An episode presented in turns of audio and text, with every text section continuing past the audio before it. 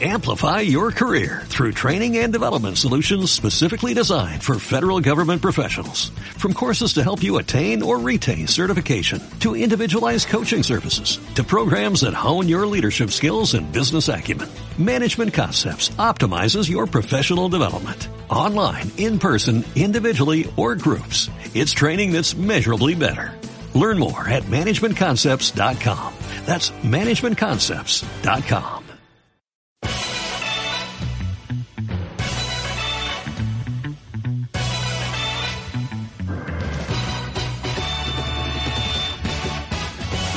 La lata de maíz, el podcast de béisbol.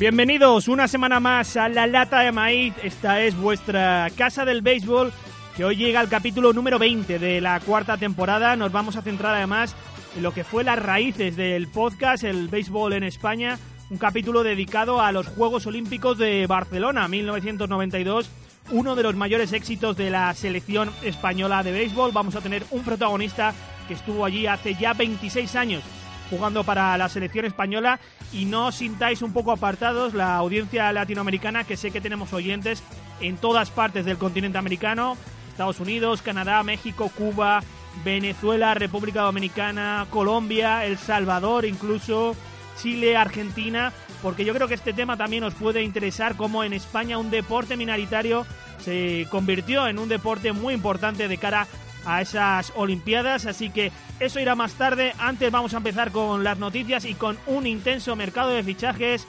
Comenzamos, esto es el highlight de la semana. Man, a one-two. Left center field on the move, Jackie Bradley. Lunging down. Oh, he made the play! And he slams into the wall!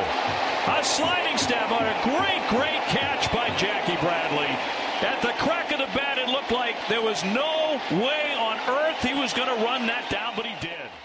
Espectacular el catch de Jackie Bradley, gran defensor de los Boston Red Sox, en una semana cargado de highlights, como, por ejemplo los 5 RBIs de David Freeze con los Pittsburgh Pirates, con ese casi no-hitter de Sean Newcomb con los Atlanta Braves en la jornada del domingo, con dos outs y solo una eliminación por delante en la novena entrada se quedó a las puertas de ese no-hitter que hubiera sido el número 300 de la liga, un número redondo, hubiera sido perfecto para la carrera de el pitcher de los Atlanta Braves. Vamos a comenzar con las noticias de la semana, particularmente con el mercado de fichajes. Aquí está Fernando Díaz. ¿Qué tal, Fernando?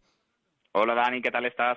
Mercado de fichajes a punto de cerrarse, a falta de prácticamente poco más de 24 horas. Vamos a repasar lo que ha ocurrido durante esta pasada semana y empezamos con la Liga Americana Este en ese duelo Yankees-Rexos del que, bueno, yo creo que no nos estamos aburriendo, pero va a estar muy interesante hasta el final. New York Yankees, Fernando, llega Zach Britton de los Baltimore Orioles, llega J.A. Hub de otro equipo de la división, de los Toronto Blue Jays. A los Yankees me da la sensación, Fernando, le sale un poco caro el traspaso de J.A. Hub, pero es verdad que desde, desde 2015 lleva 10 titularidades contra los Rexos, 1.78 de era, y yo creo que puede ser clave esta pieza de cara a las series finales de temporada regular y quién sabe si un posible enfrentamiento en las series de campeonato. Sí, incluso no hace falta tener que llegar hasta las series de campeonato, Dani. Es verdad que los Boston Red Sox cuentan con una ventaja muy sólida, son cinco encuentros y medio eh, cuando estamos a punto de cerrar el, mercado de traspasos, pero eh, va, van a disputarse un total de diez encuentros entre los eh, Yankees y los eh, Boston Red Sox y esos números eh, particulares de J.A. Hub al igual que de Zach Britton, porque también presenta unos números extraordinarios contra los eh, Boston Red Sox, son dos de los argumentos eh, por los cuales los New York Yankees querían reforzar pues eh, sus dos, iba a decir, sus dos huecos o necesidades más flagrantes, ¿no? En el tema de la rotación no vamos a sorprendernos absolutamente a, a nadie. Luis Severino es el pitcher, indiscutible pitcher número uno de los New York Yankees, aunque es verdad que en las últimas aperturas no ha estado especialmente afortunado. Estos son los típicos picos y valles que hay en la temporada y no olvidemos que es que Luis Severino había dejado el listón altísimo y tienen la necesidad de eh, tener algo más de fiabilidad pues cuando llegue especialmente el mes de octubre, porque esta operación no solo está encaminada a, lo que es temporada regular, también es para de cara a los eh, playoffs y por eso se contempla la llegada tanto de J. Hub que le da más alternativas a, Aaron Boone, al manager de los New York Yankees, eh, más allá de Luis Severino, Sisi Sabatia y por supuesto Masahiro Tanaka, pues habrá que, habrá que ver quién es el pitcher número cuatro. Puede ser J. Hub, puede ser Sonny Gray, otro de ellos pues puede actuar desde el bullpen, un bullpen que por otro lado también llega Zach Britton, el antiguo closer de los Baltimore Orioles. La verdad es que las dos operaciones no han salido del todo mal para los intereses de los New Yankees, han tenido que pagar un precio especialmente elevado o algo más elevado porque son jugadores que son meros alquileres, es decir, al final de esta temporada serán agentes libres, pero eh, también hay que pensar que los eh, Toronto Blue Jays apuntaban muy alto, ¿no? Pues cuando eh, se empezaron a entablar las conversaciones entre Yankees y los Blue Jays, pedían a, dos de las más rutilantes promesas, a Justice Sheffield o bien a Clint Fraser. Evidentemente era un precio que los Yankees no estaban dispuestos a, pagar y una vez que se han llegado a unas exigencias un poco más normales, por eso se ha terminado de, concretar una operación que si algo nos, nos dice esta operación entre los Yankees y los Blue Jays y los Yankees y los Baltimore Orioles es que ese concepto de no traspasos, operaciones eh, entre equipos de la misma división, eso no se puede contemplar. Es algo que hay que huir de ello como, como la peste. Y eso es algo tremendamente positivo, tanto en el caso de los New York Yankees como también en el caso de Boston Red Sox con Nathan Giovaldi.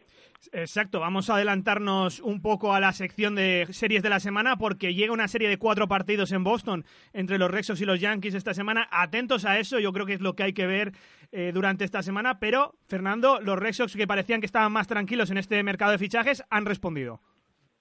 Sí, eso, tío. Esto es acción-reacción, ¿no? El típico ejemplo de eh, quién hace esta maniobra tal. Pues eh, luego el rival directo hace exactamente lo mismo. ¿Qué ha pasado con el caso de Manny Machado a los Dodgers? Pues obliga a otros equipos aspirantes a hacer su maniobra, su movimiento, como pasó con los Cleveland Indians, como a raíz de la llegada de Brad Hahn a la tribu, pues precisamente se terminó de, adelantar la, llegada de Zach Britton a los eh, New York Yankees, como después en Nathan Giovaldi te llegó a Boston, como luego Jay Hub.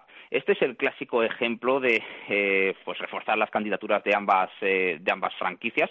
Un Giovaldi que también le da más fortaleza, además un Giovaldi que está lanzando mejor, con, mejor que nunca en su carrera deportiva, totalmente recuperado de la cirugía tomillón, consigue no solo con esa recta de casi 98 millas por hora de media, eh, más swing y aire, swing y fallo que en cualquier otro momento de, su carrera. Y eso es tremendamente positivo pues, cuando llega la hora de la verdad, cuando llega octubre, porque eh, cuando todo el, trasiego, todo el desgaste de la temporada regular se termina de, pues, de asentar y los jugadores ya están, no están tan, tan despiertos, tan frescos como en otros momentos de la campaña, pues eh, que tengas a alguien capaz de lanzar a esa, a esa velocidad es tremendamente positivo. Y no, vamos, no lo descarto Dani. Eh, la llegada de Nathan Giovaldi no va a ser la última maniobra que van a hacer los Boston Red Sox porque tienen necesidades para el bullpen, tienen necesidades o al menos incertidumbre en segunda base con eh, qué va a pasar con Dustin Pedroya y, es, eh, y es obvio que los de Fenway van a hacer algo para reforzar aún más el mejor récord dentro de la Liga Americana.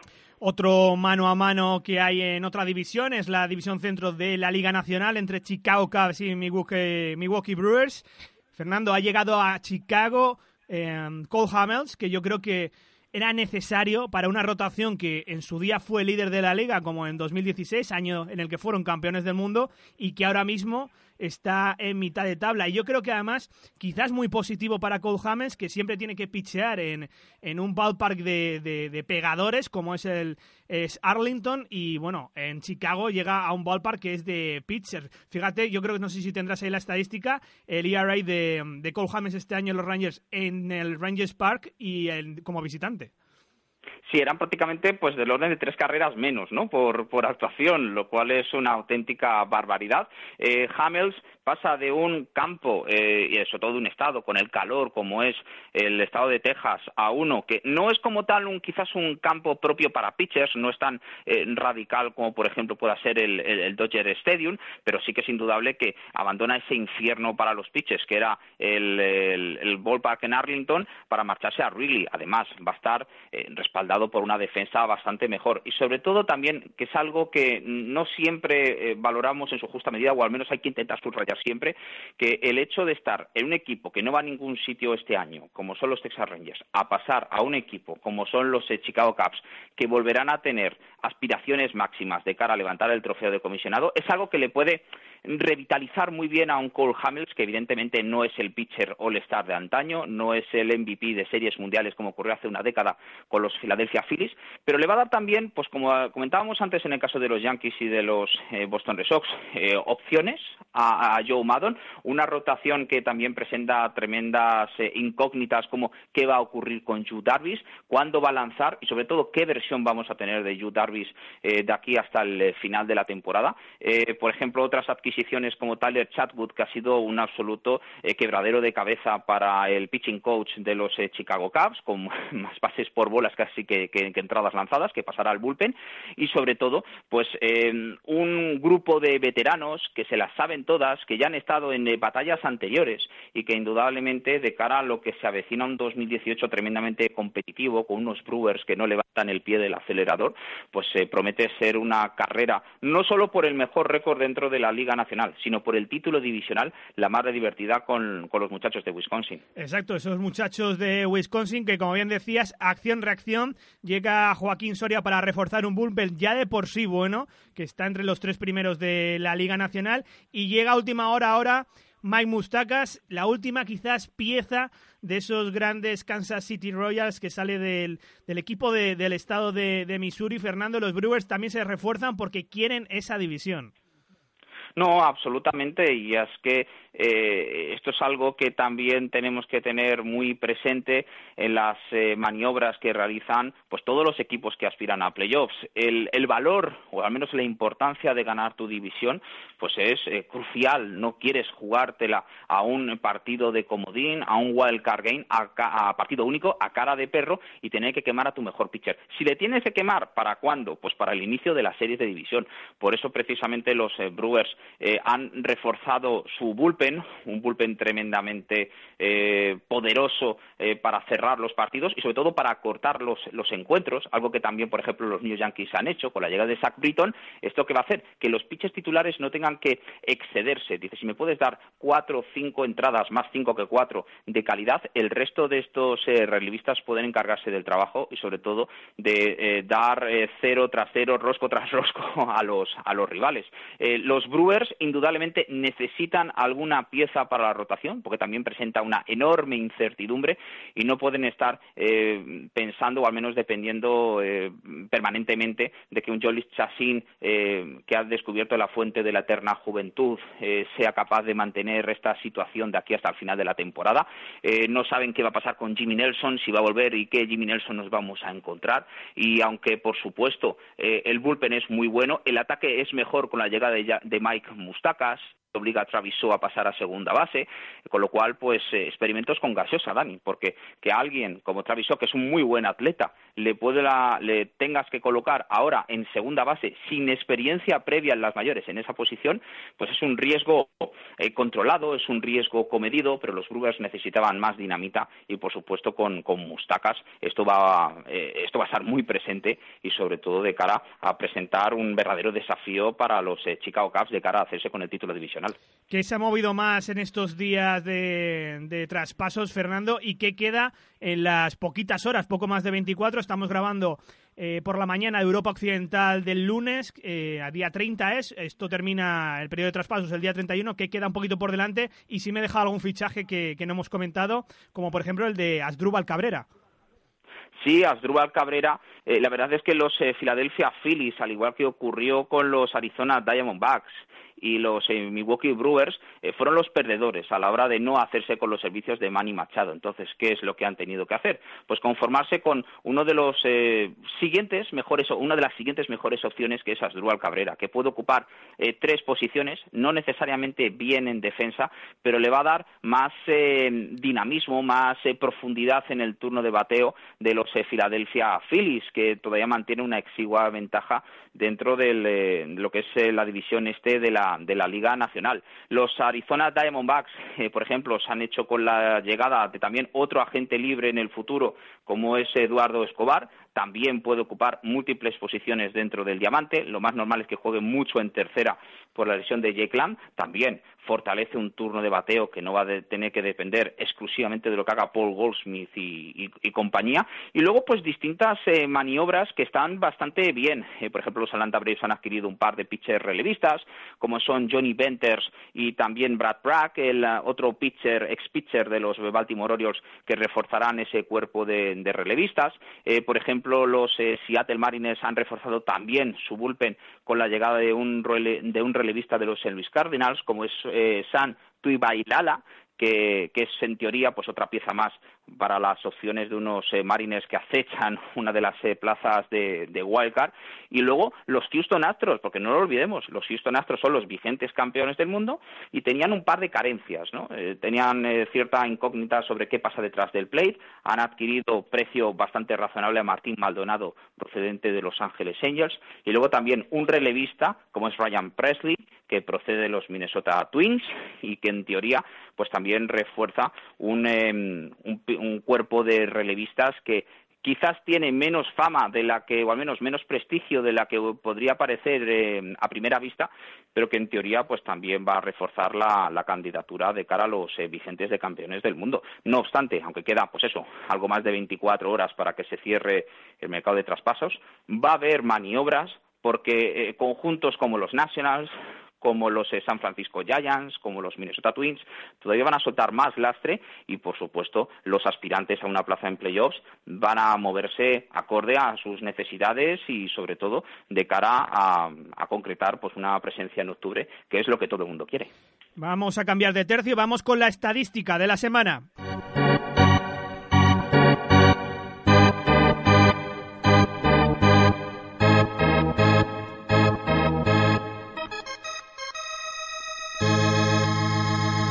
Comentaba un oyente ayer, Manuel Bacar, que podíamos comentar esos 11 partidos con más de un hit del el rookie Lourdes Gurriel Jr., Junito, que le entrevistábamos, por cierto, aquí en La Lata de Maíz, en el décimo capítulo de esta cuarta temporada. Pero Fernando, me voy a ir a los Oakland Athletics, vamos a, a volver a hablar de, de los seis esta semana. Desde el 16 de junio llevan un récord espectacular.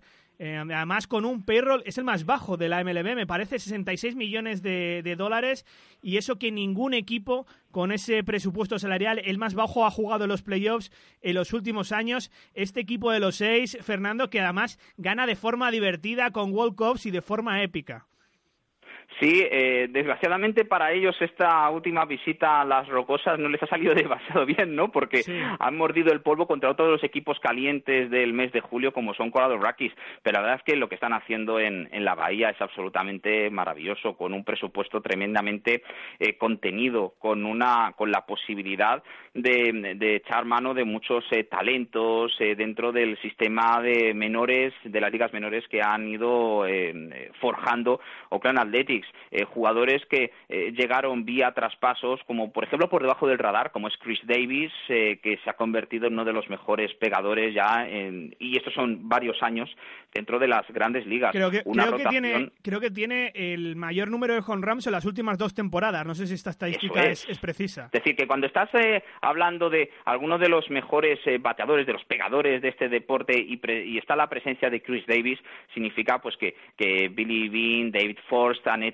una magnífica labor a la hora de identificar cuáles son los mejores talentos eh, posibles a un coste razonable y sacar petróleo en ese en ese sentido. Y luego pues por ejemplo pues estas maniobras que han hecho los Oakland Athletics eh, la llegada de Jeuris Familia que no va a ser tampoco la última maniobra de los californianos pues hace que, que Oakland sea eh, más allá de, de, de, Moneyball pues un equipo por el que uno puede apostar por el que se puede identificar pues el, el típico equipo pequeño que aspira a competir entre los más poderosos. Y la verdad es que en, Oakland se está haciendo una labor eh, realmente extraordinaria. Eh, dos, a dos partidos se encuentran de los Seattle Mariners y lo que es lo mismo, pues una plaza de cara a disputar ese wild card game dentro de la Liga Americana.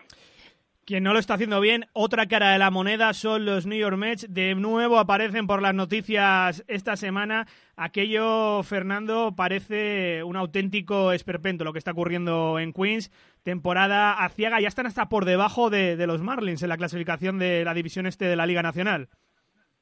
Sí, la verdad es que eh, debe de ser tremendamente frustrante eh, y es que es verdad, eh, tal como empezó la campaña los New York Mets, no lo olvidemos, 11 victorias en los primeros 12 partidos, todo el mundo entusiasmado porque sí que es verdad que con todo el mundo sano y todos los jugadores, las estrellas de este equipo estando disponibles para Mickey Callaway, lo cierto es que los Mets podían aspirar a, a, competir por la división, aunque seguía pensando que los Washington Nationals eran mejor equipo y la verdad es que eh, lo que ha ocurrido, por ejemplo, fíjate, la infección, una infección que suele ocurrir entre los más pequeños, eh, le mantiene en el dique seco a Noah Sindergaard, que está casi más tiempo de baja que precisamente sano. Un Jacob Tugrón cuyo agente le dice claramente, además utilizando los medios de comunicación, de si tienen pensado hacer una ampliación de contrato que se la hagan y si no, pues que le traspasen, porque no tiene ningún sentido la situación que atraviesa precisamente el, equipo. Es verdad que han soltado lastre y jugadores como Jeuris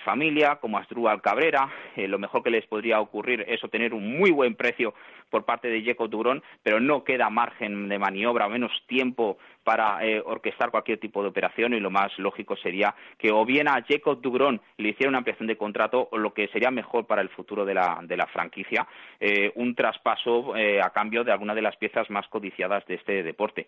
Y luego, pues la guinda del pastel, lo de Joenis Céspedes, ¿no? Ese periodo de baja de entre ocho y diez meses con problemas de calcificación que le obliga a pasar por el quirófano para el cubano es un recordatorio de, de, de, dónde venimos y sobre todo los compromisos tan importantes que eh, pusieron encima de la mesa los New York Mets a la hora de hacer ese contrato a, a Joenis Céspedes y luego pues cómo han terminado. Es que Céspedes va a disputar de ronde de 120 partidos de 320 en los últimos dos años y así difícilmente se gana cuando precisamente tu gran estrella en ataque pues está más, mucho más tiempo de baja que precisamente en activo.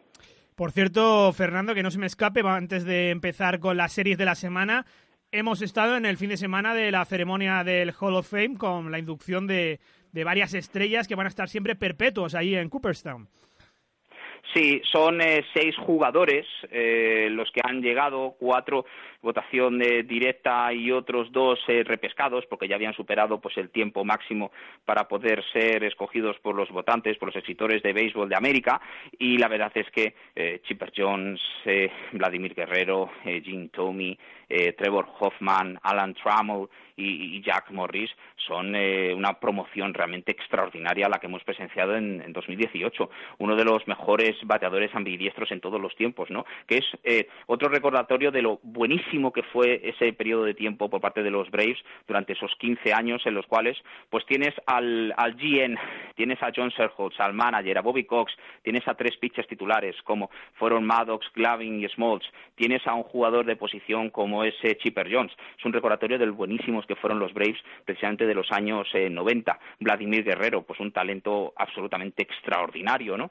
Su hijo Vladimir Guerrero Jr. ya en la antesala de llegar a las mayores, pero la verdad es que su padre ha conseguido un, pues una, una trayectoria realmente fabulosa. El mejor closer de toda la historia de la Liga Nacional en, Trevor Hoffman, uno de los grandes pegadores en todos los, de todos los tiempos, como fue Jim Tomey, eh, el mejor pitcher titular, abridor de los años 80, como eh, fue el caso de Jack Morris, y el segundo mejor shortstop de todos los años 80 en la Liga Americana, solamente y, bastante eh, oscurecido por la presencia de Cal Jr. La verdad es que es una eh, promoción realmente fabulosa la que eh, ha podido pues ver en las últimas horas con esos discursos de aceptación de, su plaza como Hall of Famer y solo espera pues poder ver qué es lo que nos deparará el 2019 con Mariano Rivera, con por supuesto Edgar Martínez y compañía. La verdad es que el béisbol cuida de sus estrellas, de sus leyendas de forma maravillosa y ya les gustaría a otros deportes eh, tratarlo con el mimo con el que precisamente lo hace el pasatiempo nacional.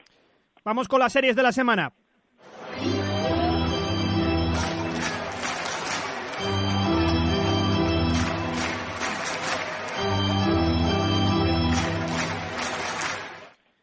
Hemos hablado, Fernando, de ese Boston Red Sox New York Yankees en Fenway Park, cuatro partidos desde el jueves, pero para mí dos series en particular. La primera, la reedición de las Series Mundiales 2017, serie de Interliga entre Los Ángeles Dodgers y Houston Astros, también este fin de semana.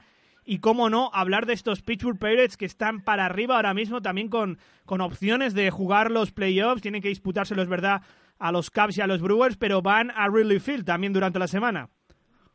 Sí, con lo cual eh, la verdad es que la reacción por parte de los padres está siendo realmente impresionante.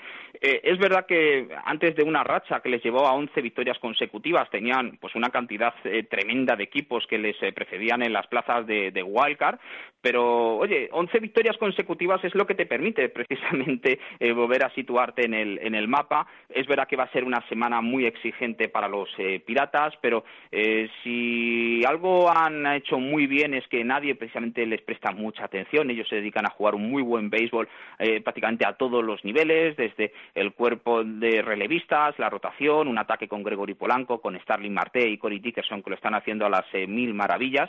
La verdad es que los Pirates va a ser un, rival eh, duro porque además está sinceramente en racha. otras series importantes de la semana, antes de esa visita a Boston por parte de los bombarderos del Bronx, harán exactamente lo mismo los Philadelphia Phillies, que es otro eh, líder eh, divisional.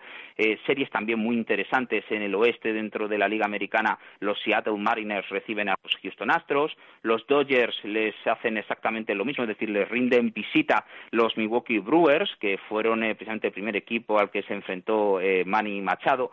Y luego, pues por supuesto, ¿no? esas series que siempre todo lo marcan ¿no? entre los Boston Red Sox y los New York Yankees, ya con el mercado absolutamente cerrado y sobre todo pues con un escenario en el cual eh, se nos va a presentar para los últimos dos meses de la, de la temporada. Realmente fascinante, Dani. No te vayas, Fernando, que empezamos el consultorio para los expertos. I cannot hit curveball. Straight ball, I hit it very much. Curveball, that's our friend.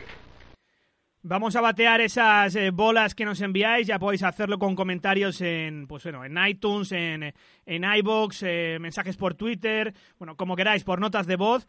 Y eh, Fernando, tenemos hoy tres preguntas que van directas para ti. Nos comenta Alberto Teo, dice el programa como siempre ha sido increíble. Muchas gracias a todos, tanto desde España como desde Canadá. Como recomendación, podríais comentar qué planteamiento se utiliza de forma generalizada cuando hay doble partido en el mismo día entre dos equipos. Pregunta si el equipo de picheo está más o menos claro, se cambia o hay una rotación dentro de las posiciones de campo. No, bueno, la verdad es que hay, hay muchas eh, cosas que, comentar. Eh, lo primero de todo es que para esos partidos, esas jornadas dobles, como decía el inmortal Ernie Banks, ¿no? Let's play two, es decir, vamos a jugar dos, dos partidos, eh, hay una ampliación de los rosters. En lugar de 25 jugadores pasamos a 26, que normalmente, pues bueno, puede ser un pitcher, puede ser un jugador de posición, de acuerdo a las necesidades. El orden es exactamente el mismo. A quien que le corresponda, pues por ejemplo, lanza el partido de día, luego otro lanzará el partido de noche. Sí que es verdad que en este tipo de circunstancias tienes que estar eh, preparado para lo imprevisto, que, para lo imprevisible, que es lo más habitual en este, en este deporte. Y en ese sentido, pues por ejemplo, de acuerdo con las reglas, eh, partido diurno o partido nocturno puede ser un buen momento para darle oportunidades a otros eh, jugadores, sobre todo para los veteranos que en lugar de jugar como jugador de posición recurran al rol de, de DH. Em, por supuesto, lo que puedes y sobre todo afectar un poco más al, al game plan es el, hecho de, que son dos partidos en el, en el mismo día. Y entonces los pitchers relevistas pues van a andar con un bastante menos oxígeno, con bastantes menos eh, posibilidades de recuperar. Básicamente el que lanza un partido por la mañana o durante el día no lo hace por la noche. Con lo cual es verdad que el, que el margen de maniobra eh, por parte de los o para los managers es bastante más eh, exiguo, pero eh, no dejan de ser también rosters un poco más amplios, hasta los 26 jugadores y sobre todo en ese tipo de escenarios, Dani, rezar para que no haya entradas extra. Eso es, eso es. Mm, la segunda pregunta nos llega desde Twitter, dice Juan Baducal, enhorabuena por el programa, llevo poco tiempo y tengo dos dudas que me corroen y que son absurdas según él, pero hombre, ninguna pregunta es absurda para, para nosotros. La primera es a qué pitcher le dan la victoria y a qué pitcher le dan eh, la derrota. Esto es algo que ya hemos eh, respondido, pero no os cortéis, no os ruboricéis en hacer preguntas básicas. Estamos aquí para enseñaros y que para que vosotros también, aunque seáis novatos para en, el, en esto del béisbol, aprendáis también. Y la segunda que dice, en partidos importantes, ¿un equipo puede cerrar con pitcher titulares o no es posible por reglamentación? No, no hay ningún, respondiendo a esta última, no hay ningún tipo de, de, limitación. Hemos visto, y qué mejor ejemplo que los Houston Astros el año pasado en las eh, series mundiales, como han tenido que echar mano de pitchers que durante la temporada regular eran pitchers eh, titulares, abridores, o incluso durante los propios playoffs, pues por necesidades del guion, porque durante el transcurso de una serie, eh, todo lo que era el, ese game plan, ese guion preestablecido, salta por los aires porque tu closer empieza, pues, precisamente empiezan a temblar las canillas y no puedes tener inseguridad a la hora de cerrar los partidos. Con lo cual, limitación por lo que son las reglas, en absoluto. Hay flexibilidad máxima y, de hecho, eh, durante los eh, playoffs es cuando los eh, managers pueden ser incluso un poco más creativos, incluso en lugar de quemar una sesión en el bullpen entre bastidores por parte de un pitcher titular, por parte de un abridor, pues como ocurriera precisamente el año pasado, ¿no? Vimos a un Chris Sale haciendo un relevo, no necesariamente cerrando un partido, pero dices, mm, ¿para qué vas a recurrir a tu sexto, séptimo, mejor pitcher? Voy a recurrir al mejor, aunque sea con menos descanso, menos fresco, pero ese jugador me va a ofrecer pues más garantías. Y luego, pues, el pitcher perdedor y pitcher perdedor, la verdad es que es una pregunta que no pocas veces se nos ha planteado y indudablemente pues es eh, aquel que está en el montículo cuando se produce una variación en el marcador y por supuesto esa variación permanece inalterable de aquí hasta el final del encuentro. Por lógica, porque son los que lanzan más entradas, los que suelen sumar más victorias y también derrotas son los que inician los partidos, ¿no? Los starters, los pitchers titulares, los abridores, ¿no? Eh, pero indudablemente para conseguir una victoria como pitcher titular y esta sí que, por ejemplo, es un pequeño matiz, como pitcher titular, tienes que completar mínimo las cinco entradas, las cinco primeras entradas de un partido, que tu equipo se ponga por delante y que esa ventaja ya no desaparezca de aquí hasta el último out. Como pitcher perdedor, no hace falta un mínimo, con que nada más que te enfrentes a un jugador y ese jugador anote una carrera, si ese marcador ya no se mueve en lo que resta de partido, sobre todo que no vuelvas a empatar, eh, estarás en la estacada precisamente con una derrota. Con lo cual, son pequeños matices que la verdad es que son muy interesantes y, que nos diferencian, por ejemplo, del número de partidos en los cuales ha actuado un pitcher con el balance de victorias y derrotas. Dice, no cuadra. Y es que, claro, es que hay pequeños aspectos a subrayar y es que no siempre un partido jugado significa una victoria o una derrota. Y vamos con la última, cerramos el consultorio esta semana. Esta nos llega por WhatsApp, por nota de voz y suena así, desde Colombia. Hola Dani y a toda la audiencia de la Data de Maíz. Los saluda Carmelo Padilla desde Cartagena, Colombia. Tengo una inquietud y es la siguiente. Siempre me ha causado curiosidad saber por qué en los estadios de Major League Baseball, en la parte de jardín central, se encuentra siempre una pared de color negro.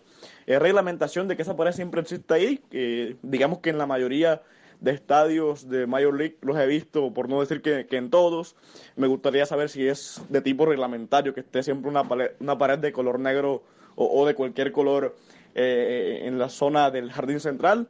Y bueno, también me gustaría saber y aprender un poco sobre la historia del béisbol colombiano, de cómo fue el nacimiento y cómo surgió en este país suramericano esa, ese bichito por el, por el béisbol eh, en, este país.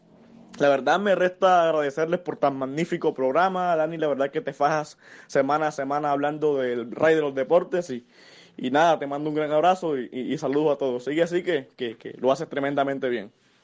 Muchas gracias, eh, Carmelo. Enormemente agradecido, como siempre, por las palabras que nos dedicáis cada semana a través de notas de voz, a través de Twitter. La verdad que las felicitaciones en torrente esta semana nos hacen querer, querer seguir mejorando y querer seguir ofreciendo los mejores contenidos y calidad de programa en la lata de maíz. Respecto a la a la pregunta que hacía sobre Colombia, esta te la respondo yo. Hicimos ya una sección sobre Colombia con Ramiro Blasco, nuestro experto internacional. No recuerdo si ha sido esta temporada o la temporada pasada, pero puedes encontrar esa sección en, en iBox, que es donde tenemos todos los audios separados por secciones. En este caso, en la sección Aprender sobre béisbol. Si no lo encuentras, envíanos un mensaje por Twitter y te respondemos con el link de esa sección. Y la otra pregunta, Fernando, tú la puedes responder mejor. Sí, eh, la verdad es que es una pregunta eh, realmente muy muy llamativa. Eh, no siempre, la verdad que reparas en, ciertos aspectos del, juego y precisamente por ese sentido los oyentes nos destacan ciertos temas que, nos llaman la atención y con lo cual, pues aquí todos aprendemos, aprendemos absolutamente todos los días, que es de lo que se trata, y, y, y ese plano, ¿no? Ese fondo que es lo que en inglés se denomina el batter side, ¿no? Es decir, el ojo del bateador. Normalmente suele ser, pues, eh, un fondo oscuro, mm, eh, verde oscuro o incluso negro, y, y es algo que, como tal, por reglamentación al menos yo no lo he localizado, pero sí que está estandarizado, es decir, ya está aceptado en este deporte, pues precisamente desde, desde el siglo XIX, es decir, pues bueno, desde el inicio de los tiempos, ¿no? De, este deporte. Em, lo cierto es que eh, ese, ese fondo, ese fondo oscuro, lo que en teoría le permite al bateador es tener una mejor perspectiva, una mejor visión del lanzamiento del, del pitcher. Y en ese sentido, pues no deja de ser pues un plus, ¿no? Una ayuda de cara a ayudar a hacer pues un trabajo que es tremendamente exigente, que es tremendamente complicado, como es eh, golpear los, los lanzamientos de los pitchers de las grandes ligas. Genial, Fernando. Nos ha quedado una sección hoy bien completa, como yo creo que como ninguna prácticamente. Muy bien, Dani. Oye, un placer y nos vemos la semana que viene. Un abrazo. Eso es, un abrazo, Dani. Hasta luego. ¿Cómo se puso el partido, amigos? Cierre de la novena entrada, primer juego del clásico de otoño del 88. 4 a 3, adelante Oakland. Steve Sachs está en el círculo de espera. Ahí está el empate, moviéndose ya en la intermedia. El batazo de Gibson, profundo para jardín derecho. La pelota se va, se va y se fue. Lo increíble. ¡Qué bárbaro! ¡Qué Gibson está conectando el cuadrangular y le da la victoria en forma increíble a los Dodgers. En el cierre de la novena entrada se lleva por delante de forma sensacional a Mike Davis y los Dodgers ganan Cuatro en este cañonazo, cinco carreras por cuatro. Es la locura del Dodger Stadium. Es increíble, esto es de película. Un hombre lisiado no puede apoyarse en su pierna pivote y al mejor relevista de la temporada, el de 45 salvamentos, da una base por bolas increíble, luego le da con Ron Gibson que apenas se puede apoyar. Esto es para una película de espanto, de suspenso, o para inmortalizar a un héroe como lo es ahora Gibson Pase lo que pase en la Serie Mundial, Gibson ya es un héroe en este clásico de otoño. Todo el béisbol mundial en la lata de maíz.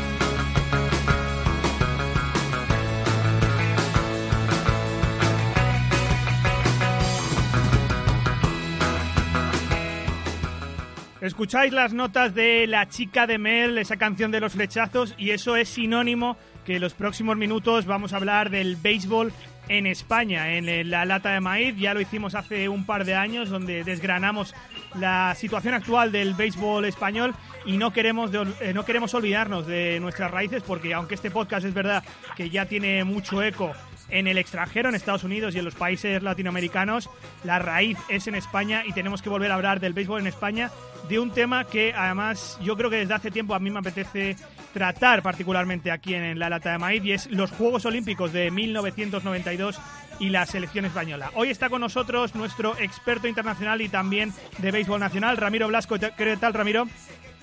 Bien, ¿y tú qué tal?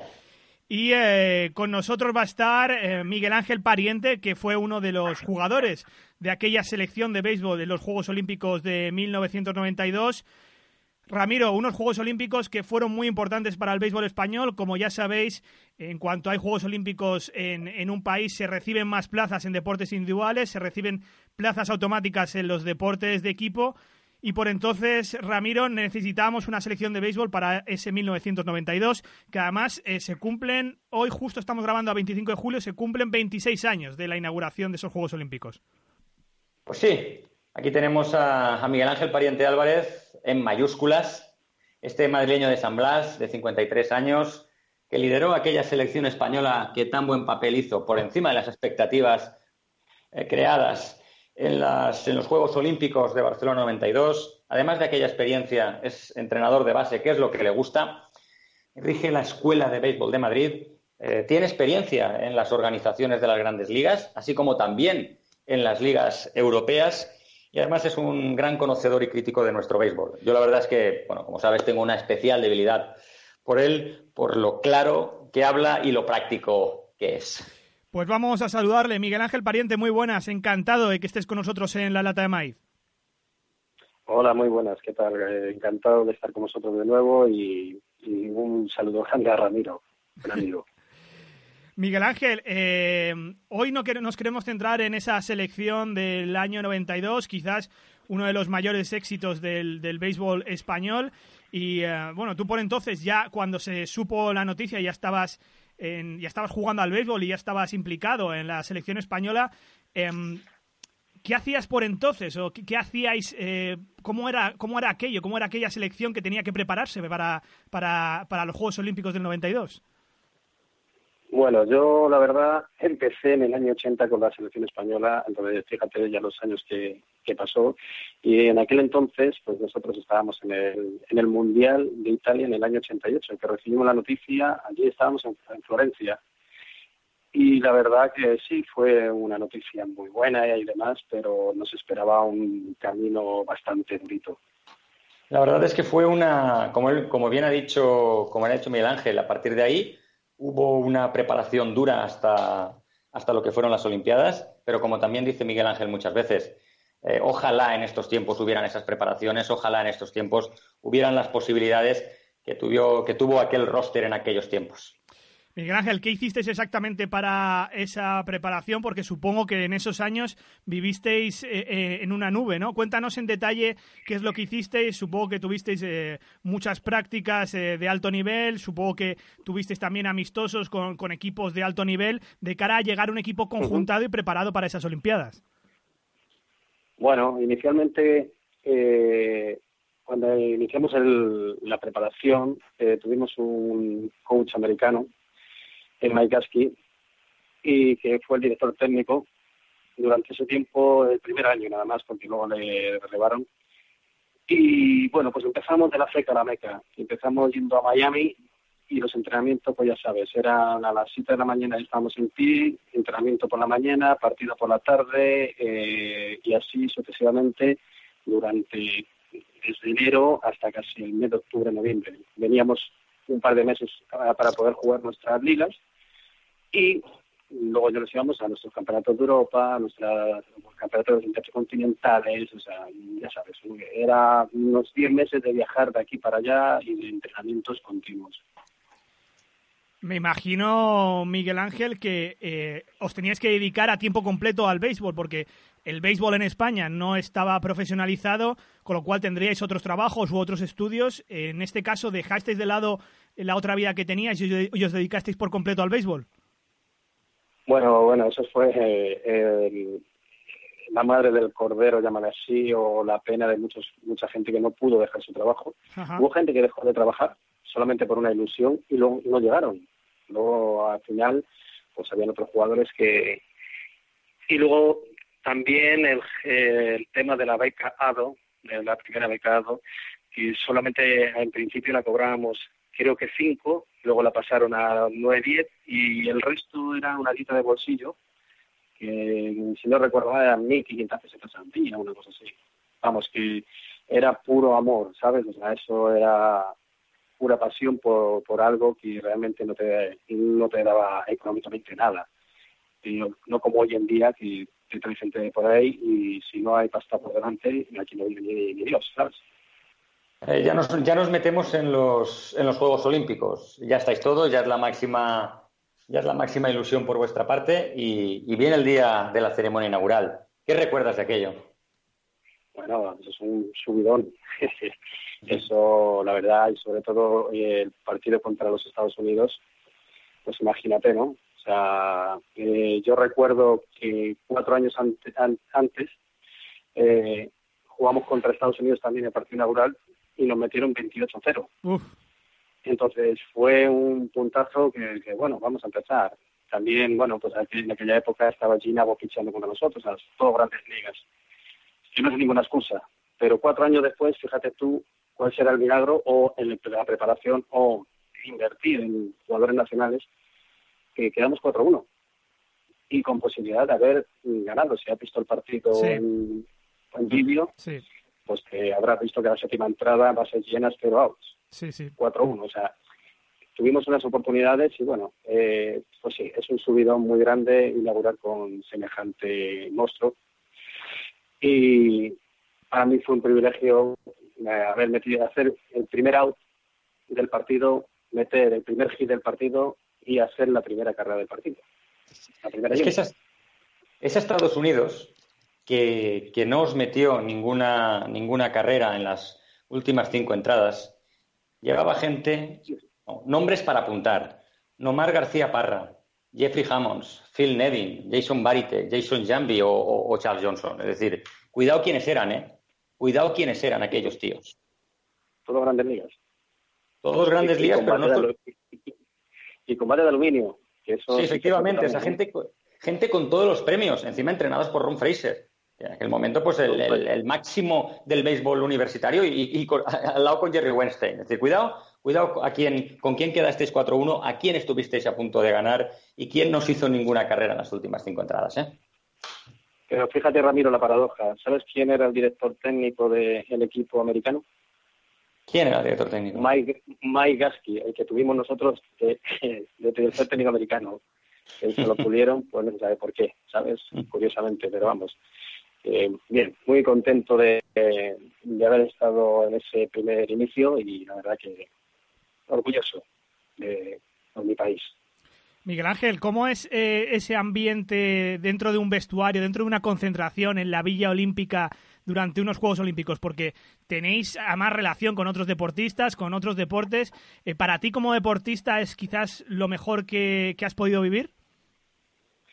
Bueno, es algo más. Ya he vivido otro tipo de vestuarios, otro tipo de cosas y la verdad que, bueno, eh, verdaderamente la selección española olímpica era una hermandad. Éramos una piña, éramos amigos, éramos, eh, y de hecho el año pasado nos reunimos y seguíamos siendo igual, o sea, eh, no malos rollos, no malos nada, y ahí estábamos de todas las comunidades de todo defendiendo lo mismo, ¿sabes? Sin ningún tipo de prejuicios políticos ni prejuicios de ningún tipo. O sea, éramos una piña porque pasábamos demasiado tiempo al día, los meses juntos, y sobre todo hacer una mención muy grande a alguien que queríamos mucho, que era Xavi Camps, y se nos tuvo un accidente y falleció. Era la persona más risueña, nos hacía reír a todos era nuestro, como en todo lo, como dicen los griegos, siempre hace falta un clown, un payaso. Pues era nuestro payaso en el buen sentido de la palabra, era el que nos hacía reír y nos sacaba de todo tipo de estrés.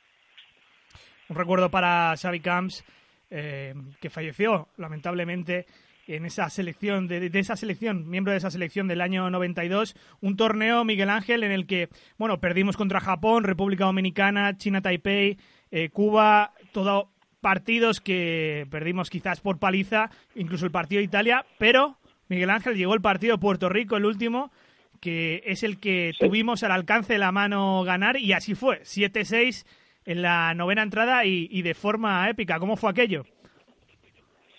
Bueno, aquello fue un poco dramático en el principio porque empezaron, empezaron ganando, nos pusimos por encima, eh, se pusieron 7-4 y en la última entrada, macho, nos dio la cosa de batear. Apareció la figura del rey de España en el banquillo nuestro y parece ser que, bueno, y que aunque sea todo un tópico y un mito y tal, pues bueno, chicos, eh, el tipo pues parece que nos dio suerte. Entonces, la verdad que pues volvemos otra vez a lo mismo, o sea, el privilegio de haber conseguido mm, meter la carrera de la DANE para mí fue el colofón. Eso fue es algo que, bueno, no se puede, eso no hace falta dinero para pagarlo, porque si no hay dinero para pagarlo, es un momento de, verdadera satisfacción. De hecho, vamos, digo Ramiro, vamos a escucharlo. Eh, tenemos ese audio a través del de, eh, informe Robinson que hizo nuestro compañero Michael Robinson sobre el béisbol en España. Vamos a poner justo ese corte. Fue en los Juegos de Barcelona, en el último partido y justo en el momento en que el rey se asomó al campo.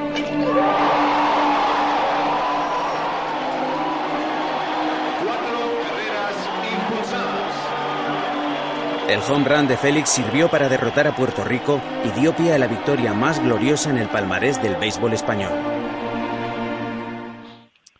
Ramiro, decías, justo comentaba Miguel Ángel lo del Rey, es lo que comentaban nuestros compañeros de, Informe Robinson, que parece ser que justo apareció en el momento clave del partido para la victoria del equipo español. Es que además fue el, el colofón, ¿no? Estamos hablando del último partido. Los otros se te meten en la novena a estar ganando 4-3 y de repente te meten tres carreras y dices, madre mía, tengo a Puerto Rico ahora ya 6-4, ¿ahora qué hago? Y Raca, le metes tres en la parte baja. En el último, en, el último partido ganas a Puerto Rico. Es decir, era, era el partido que necesitaba y el partido que se merecía esta, esta selección, que no tendrá bastantes homenajes ¿no? para todo lo que, todo lo que merece. Y, el nivel del torneo, de Ramiro Miguel Ángel. Cuba fue el oro, eh, Taiwán, China, Taipei fue eh, la plata, Japón fue el bronce. Bronce. Sí, que ganó a Estados Unidos eh, el bronce. ¿Cómo viste tú el nivel del torneo? Hemos hablado ya de los mayor, mayorliguistas que jugaron ese, ese torneo. ¿El resto de selecciones que jugasteis? Daniel, el, el nivel era de grandes ligas. En la Liga Mayor. Porque por la parte de Japón el que pichó contra nosotros, por ejemplo, era Itoch. Ese tipo era el tipo que estaba todos los equipos de grandes ligas japonesas detrás de él. Tiraba 97 millas, si te parecen pocas.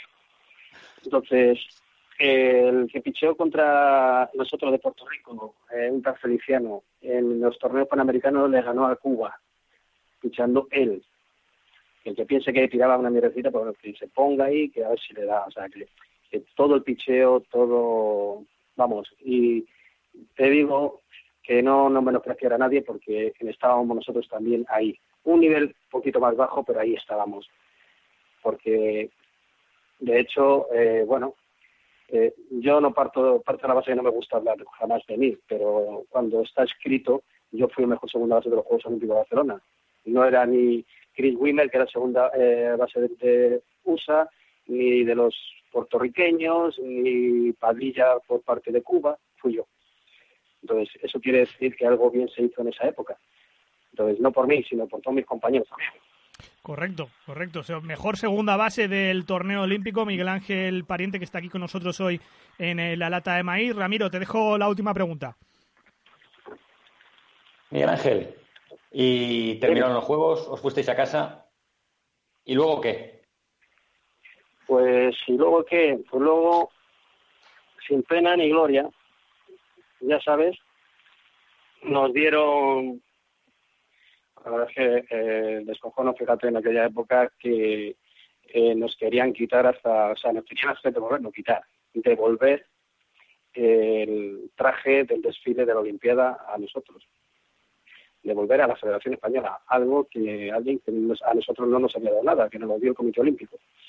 Entonces lo único que hicimos es volvernos con una maletita muy bonita, de, con unas camisetas, eh, unas bermudas, de eso, sacamos la satisfacción de haber estado allí, de haber podido jugar, de haber estado en el evento más grande del mundo, no como dice el señor Robinson en su historia de que jugar el clásico, el clásico eso no lo juega ningún, ningún nativo de su país, es un invento de la MLB para que jueguen, es un espectáculo muy bonito, muy tal, pero no es comparable a, un, a unos Juegos Olímpicos.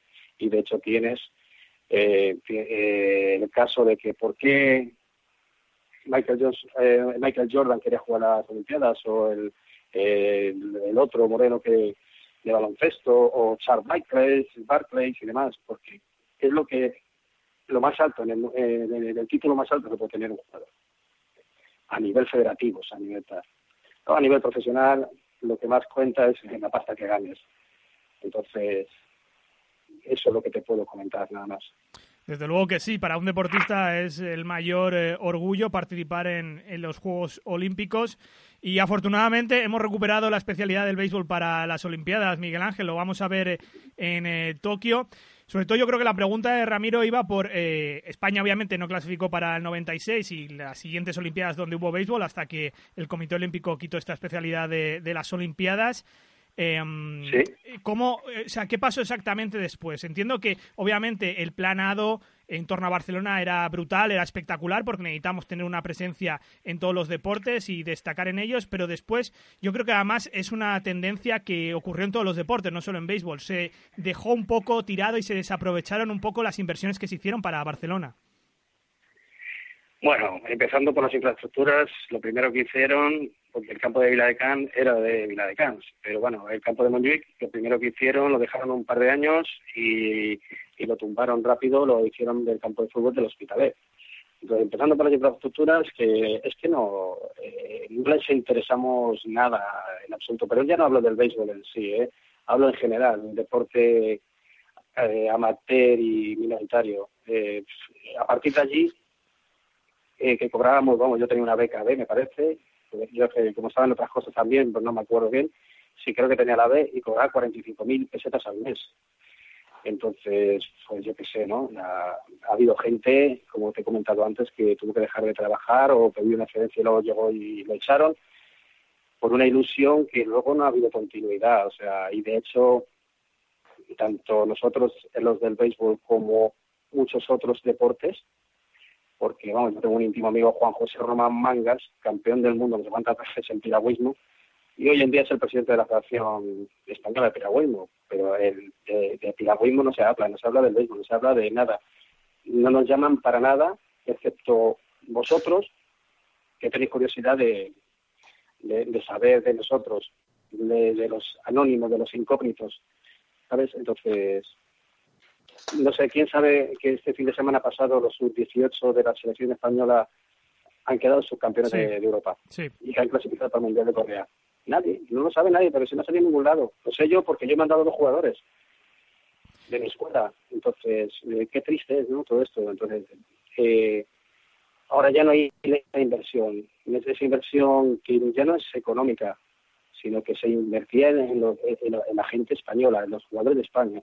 Yo no hablo de nacionalidades, porque tú puedes tener un cubano en el equipo español y que vive aquí y demás, o un dominicano o un venezolano pero es que este no es el caso. El caso es que se van a buscarlos por ahí. ¿Sabes? Y, uh, bueno, yo creo que um, aunque somos pequeños, Miguel Ángel, intentamos empujar por porque se conozca el béisbol y se conozcan este, este tipo de cosas, ¿no, Ramiro? Que, que es lo que nos toca, empujar por el béisbol y empujar por otros deportes que no se les da tanta importancia. Y empujar por, eh, por, el béisbol de aquí. Y además eh, recordar a quienes eh, alcanzaron la máxima gesta del béisbol español y que parece que, no hubieran hecho nada. Y eso y es, y es vital, ¿no? Que refrescar la memoria cada poco para que la gente recuerde quién quiénes fueron el roster de Barcelona 92. Y entre ellos Miguel Ángel Pariente, uno de los grandes protagonistas de ese torneo beisbolístico en los Juegos Olímpicos de Barcelona 92 hace 26 años y que ha estado aquí con nosotros en la lata de maíz. Le agradecemos enormemente hoy su presencia y que nos haya contado lo que fue aquello, que fue yo creo que algo muy bonito para España y para el deporte español. Gracias Miguel Ángel. A vosotros muchas gracias y gracias por dar unos minutos al béisbol español y informar, no de mí, yo hablo en nombre de todos mis compañeros y de todos los de, de España, de Madrid, Valencia un abrazo muy grande a Ramiro y sobre todo a mi Juan, a mi Juanito de Valencia.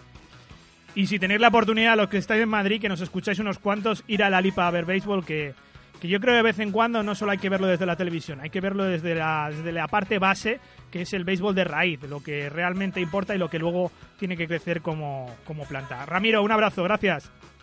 Un fuerte abrazo.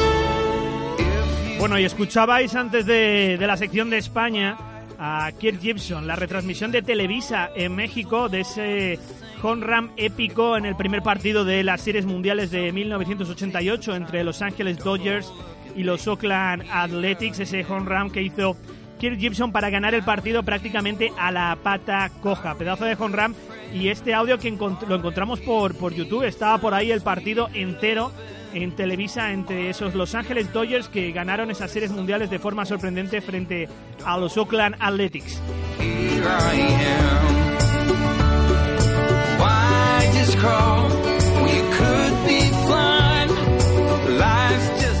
Y vamos anunciando ya fechas para el tercer episodio de Un Maizal en Iowa. Como ya sabéis, es nuestro otro podcast. En este caso es un podcast de radio documental y quien no lo sepa yo creo que es momento de ponerse al día porque ya hemos publicado dos capítulos de esta radio documental.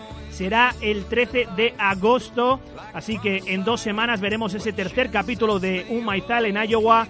Hoy nos despedimos hasta el próximo lunes. Agradecimientos a Fernando Díaz y Ramiro Blasco.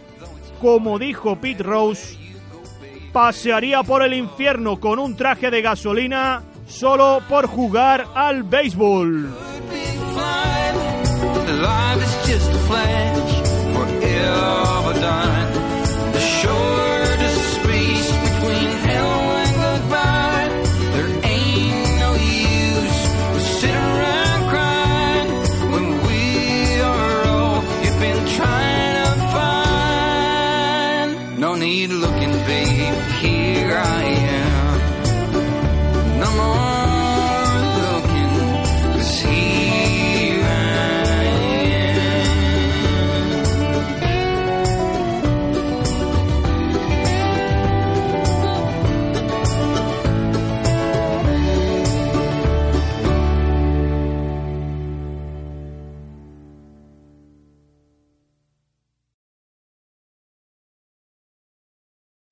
Amplify your career through training and development solutions specifically designed for federal government professionals. From courses to help you attain or retain certification, to individualized coaching services, to programs that hone your leadership skills and business acumen, Management Concepts optimizes your professional development. Online, in person, individually, or groups. It's training that's measurably better.